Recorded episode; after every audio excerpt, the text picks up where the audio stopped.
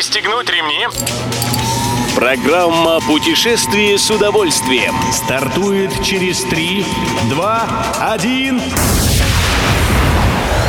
Приветствуем всех любителей путешествий, с вами Тимофей Гордеев. Сегодня в программе вы узнаете, что вкусного советуют привезти из Камчатки и из Калининградской области, на каких условиях принимает россиян Словения и какую достопримечательность обязательно рекомендуют посетить в Бангкоке. Приятного аппетита! Своими фирменными вкусными подарками может похвастаться любой российский регион. Туристам готовят съестные презенты из местных продуктов и в удобной упаковке, чтобы, взяв гостиниц с собой, без проблем довести до дома. Сегодня вам представляем угощение Камчатского края и Калининградской области. Ассоциация туроператоров России рекомендует полезнейший дар северных морей – камчатскую рыбную колбасу и исключительно рыбный фарш в натуральной оболочке с солью и специями.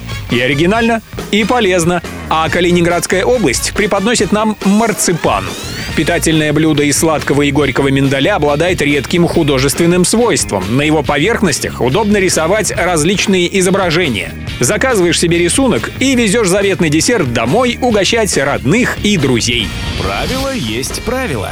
Словения вновь выдает россиянам туристические визы. Заявление принимают только в визовых центрах VFS Global в России. Меньше всего забот испытают те, кто привился вакциной «Спутник Ви». При подаче документов им надо предъявить соответствующие сертификаты и показать, что после момента введения второй дозы вакцины прошло минимум 14 дней. Как пишет Интерфакс, сертификат может быть в цифровом или бумажном виде, плюс QR-код, и все это на английском языке. Как вариант подойдет справка о перенесенном коронавирусе в течение 180 дней, а непривитых в Словении ждет 10-дневный карантин. Это надо видеть.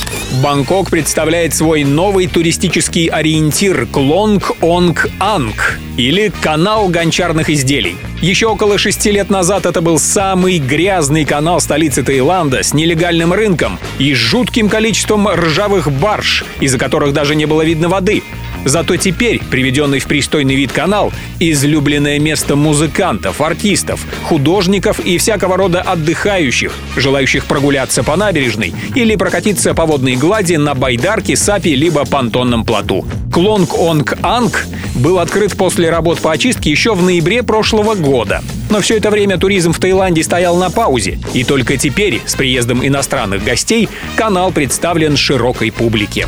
Все выпуски «Путешествия с удовольствием» можно послушать, подписавшись на официальный подкаст программ Дорожного радио. Подробности на сайте дорожное.ру. Дорожное радио вместе в пути.